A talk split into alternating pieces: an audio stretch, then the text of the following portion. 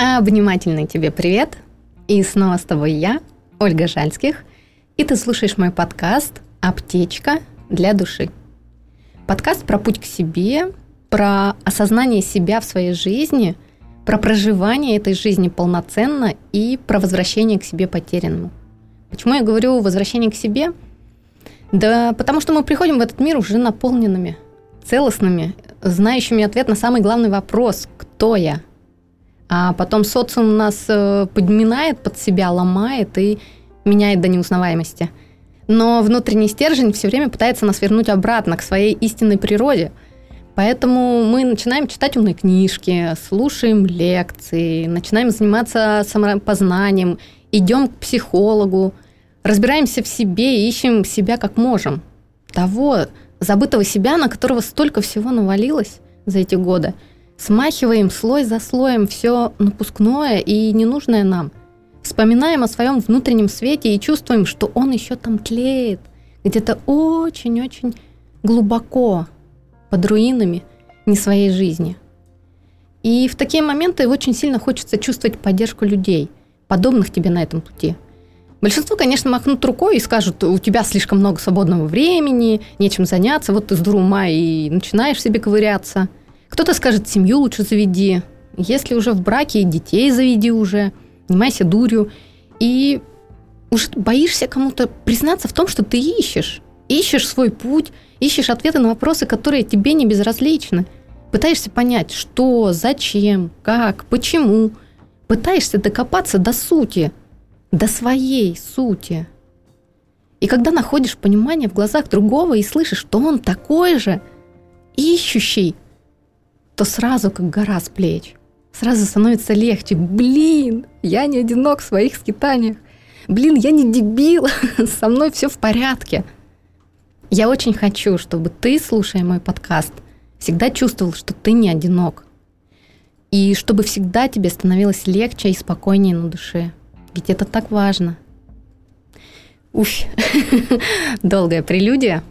Я скучала.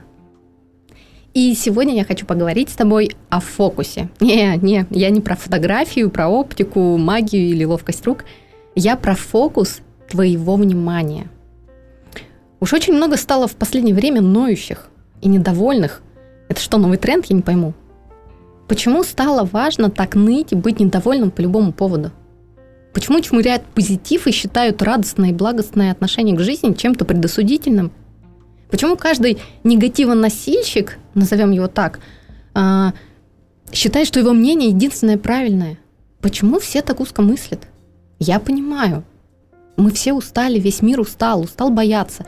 Бояться заболеть, бояться, что заболеет кто-то из близких, бояться, что все же нас обманывают и ничего такого нет, что это чисто политика. Да еще и обстановка военная накаленная. Страх, страх, страх, страх, кругом страх. А ведь все в нашем мире энергия и эмоции тоже имеют определенную частоту вибраций. И это тоже передается. И здесь, мне кажется, уже пора вводить понятие эмоционального и интеллектуального иммунитета.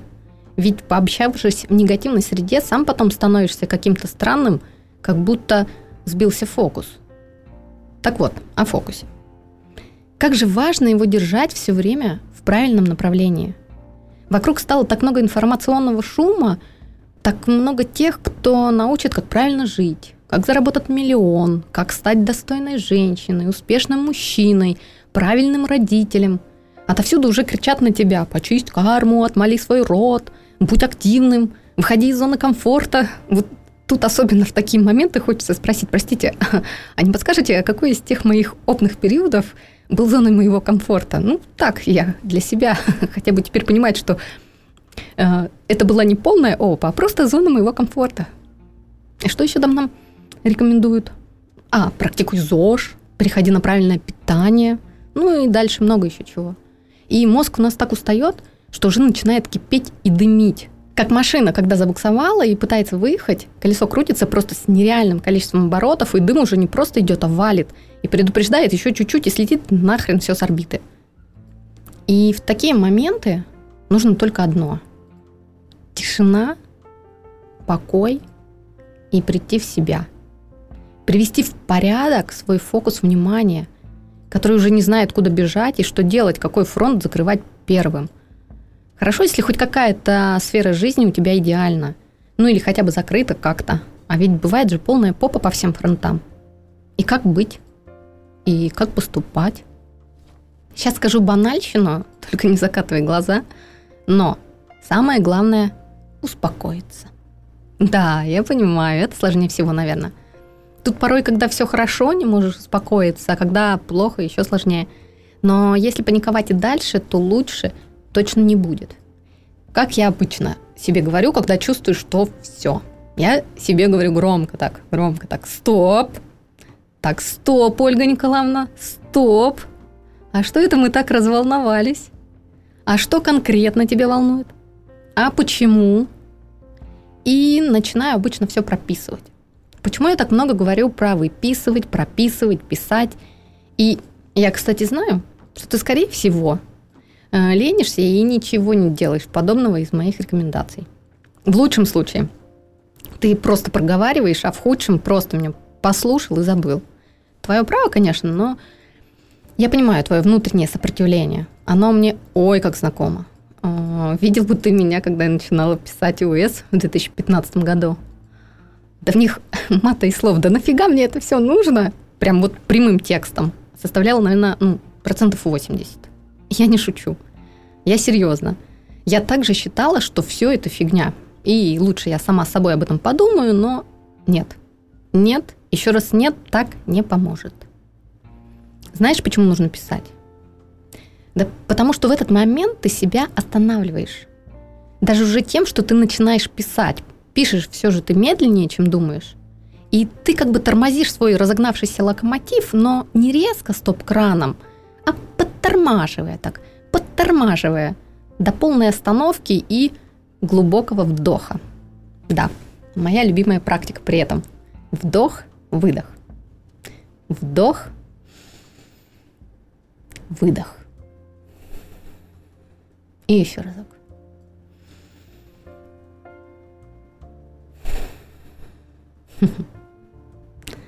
После такого ты уже начинаешь немного поспокойнее бежать. Ну, если ты прям совсем молодец, то успокоишься, становишься. Ну, это идеальная картина. А мы все-таки в жизни, поэтому не забываем, что мы не роботы. И если искусственно сделать вид, что тебе полегчало, это не поможет. Почему? Да перед кем ты опять хорохоришься? Напускное спокойствие, поверь мне, оно чувствуется – если ты пытаешься делать вид, что спокоен, лучше не становится ни тебе, ни другим. Ведь вибрация беспокойства все равно идет, и мы все же немного больше, чем просто тело. Поэтому чувствуем ее, хотя в большинстве случаев даже неосознанно. Запомни, нельзя создать атмосферу вокруг себя, которая не соответствует твоему духу и твоему состоянию в настоящий момент. И я сейчас не про мне говорю. Может, да, тебе кто-то и поверит, но мы меняем фокус твоего внимания с внешнего на внутреннее. Ведь именно из-за того, что у тебя слишком сбит э, фокус на внешнее, у тебя хаос в голове, мыслях, э, поступках и, скорее всего, вокруг. И то, что ты не хочешь за собой следить, и своим жилым пространством тоже говорит именно об этом. Я не буду сейчас говорить о психических отклонениях, которые проявляется таким образом, да, я не психотерапевт, я про нормальных людей, которые просто в силу определенных жизненных ситуаций и своего мышления так себя ведут. И я не про единичный случай, а уже про систематическое поведение. И я заранее прошу у тебя прощения, если тебя заденут мои слова, ведь приходить в себя порой очень болезненно. Итак, если ты не моешь голову и себя, когда уже пора, а ходишь и немного пофаниваешь, не кормишь себя нормальной пищей. Я не говорю сейчас про рестораны и изыски такие гурманистические, я про домашнюю еду, которую ты готовишь для себя. И не полуфабрикаты типа пельмени, а приготовленная еда. Да пусть даже это будет банально жареная картошка – если на тебя одежда э, не первой свежести, если твое пространство захламлено, много грязи и ненужных тебе вещей, это все говорит о том, что фокус твоего внимания у тебя явно направлен куда-то в другую сторону. Ты как будто и тут, и не тут. Да, есть еще много всего, что тебе намекает на сбой фокуса, но начинать надо с чего-то близкого тебе, с чего-то конкретного. Вот прямо с фокуса на самое близкое, на свое тело. Ведь через заботу о своем теле ты можешь проявить любовь к себе и направить свою энергию внимания на себя. Ведь покормив свое тело нормальной пищей, да даже сам процесс готовки для себя это уже забота о себе. Да, я знаю, это порой сложно. Я раньше постоянно питалась бутерами, что-то по-быстренькому перекусить, булки, шоколадки, пока мое тело однажды мне не сказало, ты как хочешь, я болею. И я знаю, что тело-то говорит не только мне. Скорее всего, хотя бы пару раз, но оно тоже тебе так говорило, когда ты забивал на его потребности. Особенно, когда у тебя куча планов, сроки горят, а ты не можешь встать с постели.